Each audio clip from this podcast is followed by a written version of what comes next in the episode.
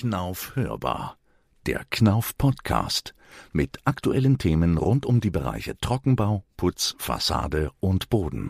Herzlich willkommen zur Hörbar, dem Podcast der Knauf Gips KG. Mein Name ist Bernd Litschewski und ich freue mich, dass Sie uns eingeschaltet haben. Heute ist Thomas Schlelein vom Kundenprogramm White mein Gast. Er hat mir Fragen aus der Hinhöreraktion zum Bereich Putz und Fassade mitgebracht, von denen wir einige ausgewählte beantworten wollen. Ja, hallo Thomas. Grüß dich, schön, dass du hier bist. Hallo Bernd, schön, dass ich hier sein kann. Ja, du hast mir heute mal was mitgebracht. Einen ganzen Sack, würde ich fast sagen, voll Fragen ähm, aus der Man in White Community. Wie ist es zu diesen Fragen denn gekommen? Ja, wir hatten Ende Mai bis Anfang Juli im Rahmen unseres Kundenprogramms mit unseren Man in White ein kleines Quiz. Und in dessen Rahmen musste man drei Fragen beantworten zu einem Podcast äh, Mineralische Oberputze und man hatte auch die Möglichkeit, auch uns eine Frage zu stellen. Und diese Fragen habe ich dir heute mitgebracht. Wie viel ist denn da reingekommen an Fragen? Wir hatten insgesamt über 150 Fragen, die wir heute vermutlich auch nicht alle beantworten können. Was waren denn die Schwerpunkte von den Fragen, die so reingekommen sind?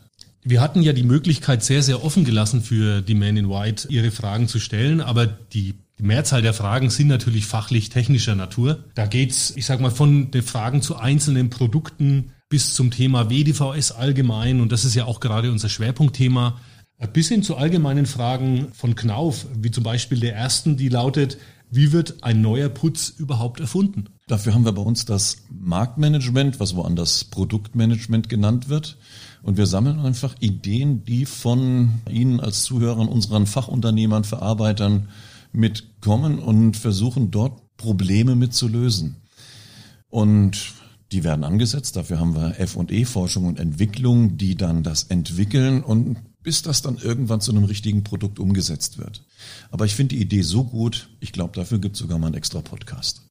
Das ist klasse, da wird sich auch, und äh, das will ich natürlich nicht vergessen, unser Man in White Nick Gavaranidis aus Zell an der Mosel freuen, denn das war tatsächlich der Einsender dieser Frage. Mhm. Tugrahan Yigit aus Lübeck fragt, oh, das ist eine lange Frage, kann man den MP75L auch geglättet als Unterfläche für Fliesen in Bädern benutzen oder muss man den immer abgefilzt lassen? Wird eine Fläche gefliest, dann darf der Putz unten drunter, egal jetzt ob ähm, ja, Kalkzementputz oder Gipsputz, nicht abgeglättet sein, aber auch nicht gefilzt, sondern nur abgezogen. Das heißt, man trägt den Putz auf, zieht ihn eben ab und fertig. Dann kriegt er die Oberfläche, die am festesten ist, Fliesen drauf aufbringen zu können. Also nicht filzen und nicht glätten, sondern direkt drauf nach dem Abziehen fließen. Jetzt kommt's dick und international. Ähm, ich hoffe, ich spreche den Namen des Man in White richtig aus. Huang Hao Trong aus Schwalmtal fragt, wie dick kann man Multifinish auftragen? Multifinish ist ein Spachtel auf Gipsbasis und alle gipsbasierenden Materialien kann man im Prinzip beliebig dick auftragen. Das heißt, weil das Material Kristalle bildet beim Austrocknen und nicht schwindet, kann ich den Multifinish auch einen Zentimeter oder zwei auftragen. Bloß wirtschaftlich rechnet sich das dann weniger. Da nehme ich dann lieber einen Maschinenputz, der etwas günstiger ist. Normalerweise wird der Multifinish so bis drei, vier Millimeter aufgetragen. Aber theoretisch ist das nach oben hin kaum begrenzt. Die nächste Frage kommt aus, ich glaube, Ostwestfalen, aus Delbrück. Sami Turan fragt, welcher Kalkputz wäre einlagig glatt genug? Das sind immer tolle Fragen, wenn es dann heißt glatt genug. Was ist glatt genug? ja. Es gibt Oberflächenqualitäten, mit denen man sowas definieren kann. Ein Kalkputz grundsätzlich ist immer zweilagig aufzubringen. Wenn ich den versuche einlagig aufzubringen, dann besteht die Gefahr eines äh, ja, Reißens einer rauen Oberfläche und ich würde nie eine Oberfläche mit einem Kalkputz oder einem Kalkputz so herstellen, dass er hinterher nur noch gestrichen ist. Deswegen Kalkputze immer zweilagig, das ist ja der Vorteil von Gipsputzen, die kann ich einlagig sonst so glatt hinkriegen. Bernd Stinner aus Morsbach fragt, wo gehört das Gewebe hin? In den Unter- oder in den Oberputz? Ein Gewebe bei einem Grundputz setze ich immer da ein, wo es am besten wirkt. Und man geht heute davon immer weiter weg, in den Unterputz ein Gewebe einzulegen, weil die modernen Unterputze, auch wie unser Superloop, so, ich sag mal, luftig sind und vom Gefüge zusammen halt so, dass das Gewebe gar nicht richtig dort greifen kann. Aus dem Grund wird auf einen Unterputz häufig eine Gewebearmierung oben drauf gesetzt, in die das Gewebe eingebettet wird und dann kommt ein Oberputz oben drauf. So hat man eine optimale Rissgewährleistung. Marcel Idrisov aus Höxter hat uns eine Frage hinterlassen und äh, die geht in Richtung Superloop, wo er fragt, warum wird er nicht mehr gewährleistet? Ja, ich hatte gerade bei dem Gewebeeinlage gesagt, normalerweise haben wir Superloop in der Empfehlung, wie es auch über die verschiedenen Verbände empfohlen wird, dass auf den Superloop nochmal eine Gewebearmierung oben drauf kommt, um optimale Sicherheit zu bekommen. Mit dem Knauf Gigamit haben wir den Unterputz und die Armierung in einer Lage. Das heißt, der Superloop ist sicher, aber der Gigamit schafft dasselbe mit nur einer Putzlage. Und so kann man mit einem höherwertigen Material an Arbeitszeit einsparen. Thomas Wandler aus dem schönen Rödelsee hier gleich um die Ecke von Iphofen fragt, warum ist der Knauf Gigamit und auch der Sockel Gigamit nicht rabotierbar? Das hat was mit der Verarbeitung zu tun. In den Gigamit wird ja direkt das Gewebe mit eingelegt und das soll relativ oberflächennah sein.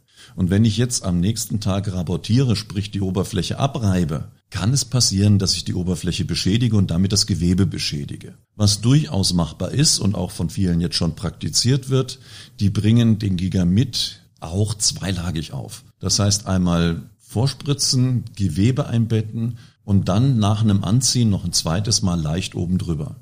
Dann kann ich, ähnlich wie ich es beim Superloop mache, den auch nachdem er etwas angezogen hat, auch oben drauf abschaben, auch Unebenheiten ein bisschen begradigen nicht direkt rabotieren, das muss ich nicht, aber dort mit der Haarlatte oder Trapezlatte dann so ein bisschen angleichen, ist auch beim Gigabit möglich.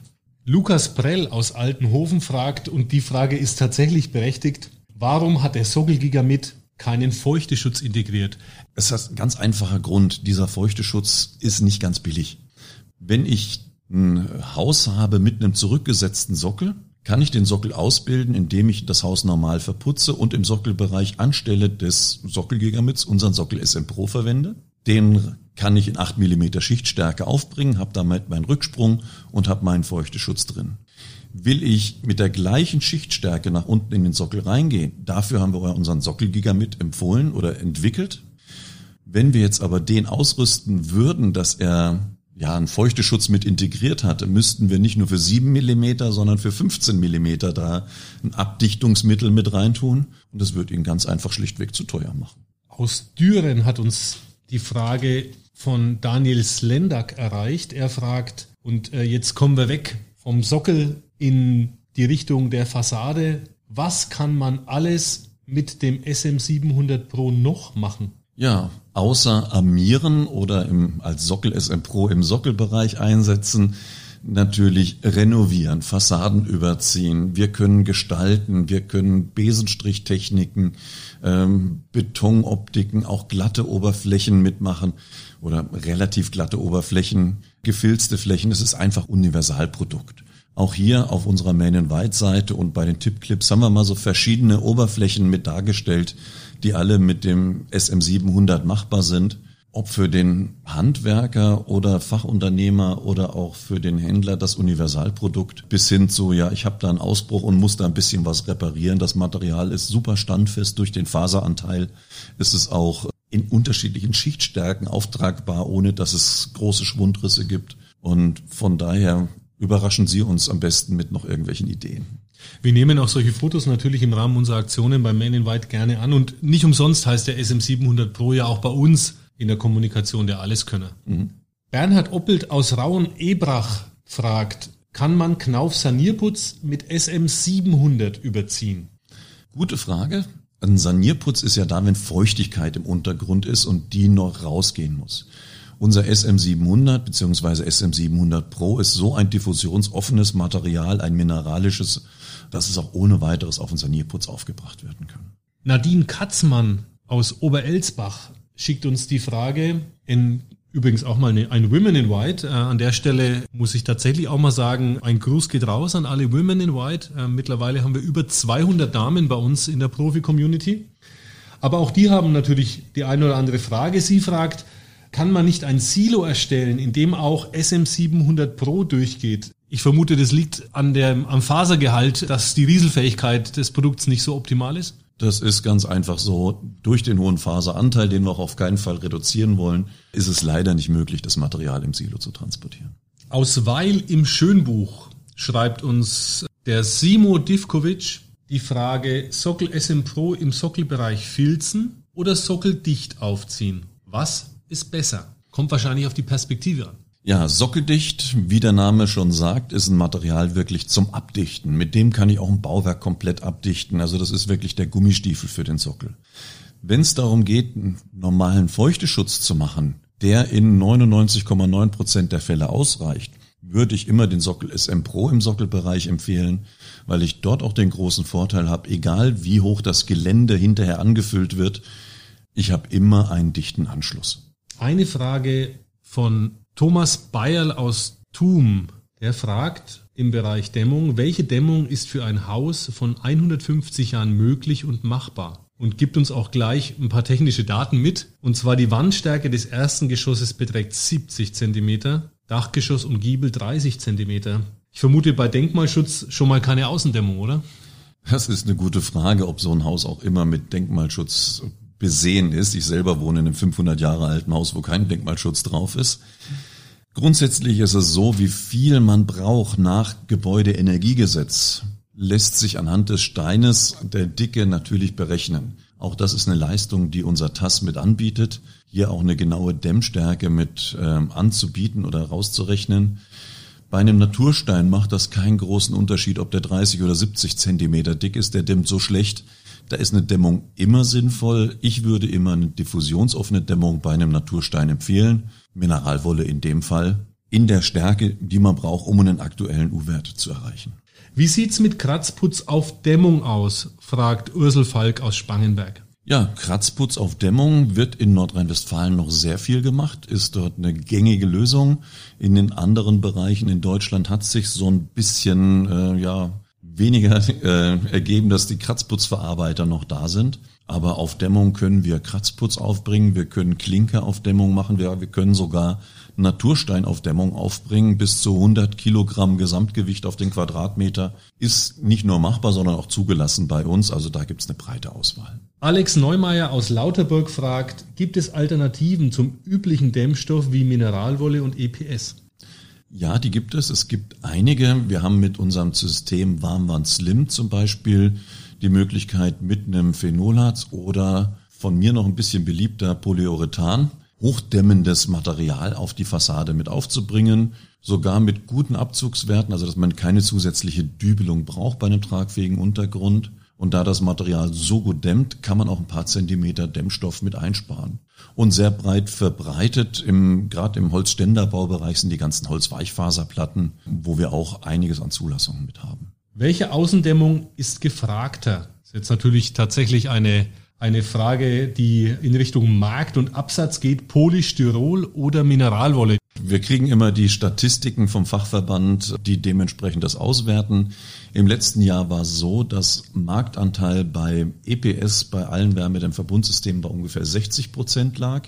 Bei den äh, Mineralwolleanteilen jetzt ungefähr bei 30 Prozent. Das hat sich wirklich etwas verschoben in den letzten Jahren zugunsten der Mineralwolle und die restlichen Prozentpunkte, die verteilen sich dann auf Holzweichfaser und Polyurethan oder sonstige Dämmstoffe. Ich denke, das war jetzt doch eine sehr konkrete Antwort für Arnold Josef Bürskens aus Wassenberg, der uns diese Frage geschickt hat. Wie überdämme ich Metallvorbau Rollladenkästen? fragt Tobias Erhardt aus Neuler. Das kommt so ein bisschen auf den Kasten drauf an.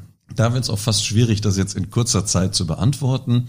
Aber wir haben mehrere Möglichkeiten. Die eine ist, man baut sich eine Konstruktion, zum Beispiel mit unserer Aquapanel-Putzträgerplatte, die man in die Dämmung mit integriert und dann einen tragfähigen Untergrund hat, auf dem man entweder eine Dämmung klebt oder direkt die Armierung mit draufsetzt. Die schönere Lösung ist natürlich das Ganze schon ein bisschen in der Planung zu berücksichtigen und mit unserem Perfex Fenster Komplettsystem den Jalousiekasten schon in die Dämmung mit zu integrieren. Aber dann ist es natürlich schwierig für den Fachunternehmer, wenn das Ding schon an der Wand dran ist. Mhm. Das muss der Planer vorher schon mhm. berücksichtigen. Aber da haben wir in unseren Detailblättern verschiedene Zeichnungen und Details ausgearbeitet. Unter www.knauf.de finden sich die verschiedenen Detailblätter zu den Systemen. Da sind diese ganzen Details auch nochmal beschrieben. Wir bleiben im WDVS-Bereich und kommen zu einer Frage aus Moorbach von Lukas Görg, der fragt, wie werden Keilplatten unter der Fensterbank eingesetzt? Keilplatten unter der Fensterbank brauche ich, um keine Wärmebrücke zu haben oder für eine zweite Dichtebene, um einen ordentlichen Wasserablauf zu kriegen. Ich denke mal, die Frage zielt so ein bisschen darauf hin, was mache ich, wenn die Fensterbank schon dran ist und ich muss da eine Keilplatte drunter setzen? Dann hilft nur eins, Fensterbank wegschrauben, unten drunter die Keilplatte hinzusetzen, dann die Fensterbank wieder hinschrauben und das als Regiearbeiten aufzuzeichnen, weil sonst wäre es Arbeit von dem Fensterbauer, das zu machen. Ansonsten, wenn man es rechtzeitig machen kann, auch wieder eine Möglichkeit mit unserem Perfect-System. Dort gibt es fertige Keilplatten und die werden gesetzt, bevor die Fensterbank drin ist und geben im richtigen Anschluss dann eine wasserdichte Ebene, wo es dann auch nicht mehr so schlimm ist, wenn die Fensterbank nicht ganz dicht ist, weil es dann über die Keilplatte ablaufen kann. Ich denke, sehr gut passt auch die Frage von Lukas Kirschmer aus Blaubeuren. Ähm, der fragt, und Wahrscheinlich gibt es da ein, ein Wort als Antwort, der optimale Fensteranschluss beim WDVS? Perfex wäre der eine Möglichkeit oder halt die passende Anputzleiste. Das hilft da immer hier einen sauberen Anschluss zu geben. Auch da haben wir unsere Tippclips, wo so eine Verarbeitung von der Anputzleiste mal gezeigt ist. Benjamin Thiel aus Trier hat uns die Frage geschickt, Bernd, bei einem Kratzputz im WDVS Leibungen eher mit fertigen Leibungsplatten oder mit Kratzputz ausführen? Es kommt ein bisschen auf die Tiefe der Leibung an. Ich persönlich würde es immer mit fertigen Leibungsplatten ausführen, weil unsere Perfex-Leibungsplatte muss nur gestrichen werden. Ich muss dann in der Leibung nicht kratzen und verkippel dann eventuell meinen Igel, mein Werkzeug. Einfach rausgestrichen und fertig ist die Leibung, habe ich unheimlich viel Zeit gespart. Wenn ich eine tiefe Leibung habe, dann könnte ich die auch rauskratzen, aber ehrlich gesagt, ich nehme lieber die fertige Leibungsplatte. Aber persönliche Meinung. Christian Dudek Bernd aus Altenaar fragt, kann der Putz SB260 Pro, ist ja eines der neueren Produkte, die wir anbieten, äh, wie ein Spritzputz an der Wand aufgetragen werden? Nur mit der Maschine ohne zusätzliches Strukturieren? Das geht. Das geht nicht nur mit dem SP260 Pro, den wir ja jetzt gerade neu formuliert haben, dass er ein bisschen leichter zu verarbeiten ist. Man muss nur ein paar Dinge berücksichtigen. Das erste ist, Gespritzter Putz wirkt immer gröber. Das heißt, wenn ich eine 3 mm Struktur haben will, reicht's, wenn ich einen 2 mm Putz aufspritze, weil er stärker raussticht. Auch die Verschmutzungsneigung ist ein bisschen größer. Und die Schwierigkeit ist, dass das Gerüst auch immer in dem Abstand stehen muss, dass ich das auch über die Gerüstlagen so gespritzt bekomme, dass ich dort keine Ansätze sehe. Ich kenne den einen oder anderen Fachunternehmer, die können das, dann macht das auch immer derselbe und die stellen das auch sauber hin. Es ist nichts, was ich grundsätzlich empfehle, aber theoretisch ist es machbar. Zum Thema Einfärben stellt uns Jörg Glaser aus Auenwald die Frage, wie läuft das mit dem Einfärben von Trockenputzen bzw. Sackware? Reibt sich die Farbe beim Filzen da nicht raus? Wird das nicht fleckig? Ich meine Putz wie SM700 Pro zum Beispiel. Ja, der Jörg hat da eine, sich seine Antwort schon fast selber gegeben. Die Farbe sind Trockenpigmente, die hier reingerührt werden. Und ja, es besteht die Gefahr beim Filzen, dass sich die Farbe weniger rauswäscht, aber so ein äh, Kalkanteile und so weiter mit rauskommen. Deswegen empfehlen wir immer bei gefilzten Oberflächen nochmal einen Egalisierungsanstrich aufzubringen, um hier eine Gleichmäßigkeit in der Farbe zu bekommen. Das heißt, eingefärbter Putz immer nochmal streichen. Ja. Karl Kirschmer aus Blaubeuren fragt, ist die mineralaktiv Fassadenfarbe auch auf dem SP260 Pro geeignet? Auch eine gute Frage, weil unser Mineralaktivsystem, was wir gegen Algen und Pilze ohne Biozide ja einsetzen, relativ neu, ist ein System mit einer Farbe zusammen, die besondere Eigenschaften hat, wie zum Beispiel Bestandteile, die Infrarotlicht absorbieren und damit ja eine trockene Oberfläche schaffen. Es ist auch auf jeden anderen Putz geeignet, diese Farbe mit einzusetzen. Allerdings hat man dann nicht das komplette Spektrum, als wenn man das System mit dem Unterputz einsetzen würde. Tausche ich also den Unterputz, also sprich den Oberputz in dem Fall aus mit dem SB260 Pro anstelle des Mineralaktivputzes, habe ich die Wasseraufnahme nicht ganz so gut geregelt, wie es im System wäre. Aber machbar ist es und schon eine gute Möglichkeit einer Egalisation hier drauf. Also nicht schlecht, aber am besten im System. Ja. Bernd, an der Stelle herzlichen Dank. Mein Fragesäckchen meine Frageliste ist quasi durchgearbeitet. Wir konnten sicherlich nicht alle Fragen der Männer weit draußen beantworten, aber ich denke, es war für jeden auch was Spannendes und Interessantes mit dabei. Und wir haben ja bereits erwähnt, wo ihr euch draußen hinwenden könnt, wenn ihr Fachfragen habt. Wenn ihr Fragen zu Men in White habt, könnt ihr uns jederzeit auch schreiben. Und auch wir leiten solche Fragen weiter, wenn ihr welche habt, natürlich unter miw.knauf.de, miw.knauf.de. Nochmal herzlichen Dank, Bernd. Und an der Stelle auch nochmal ein Dank an alle Men in White draußen für die vielen Einsendungen. Und es geht weiter. Gut, danke Thomas. Tschüss. Tschüss. Ja, vielen Dank auch wieder an Sie für das Zuhören. Wir hoffen, dass Ihnen diese Folge der Knauf hörbar wieder gefallen hat. Leider konnten wir aus Zeitgründen nicht alle Fragen im Podcast aufnehmen. Wenn Sie jedoch die volle Aufnahmesession hören wollen, finden Sie diese unter maninvite.de slash Knauf antwortet. Den Link dazu habe ich Ihnen genauso wie weitere Informationen wieder in die Shownotes gestellt. Wenn Sie sonst noch Fragen, Wünsche und Anregungen zu diesem Podcast haben, dann senden Sie doch eine Mail an hörbar.knauf.de. Hörbar natürlich mit OE geschrieben. Ich freue mich, Sie beim nächsten Podcast der Knauf Hörbar wieder begrüßen zu dürfen und verabschiede mich bis zum nächsten Mal.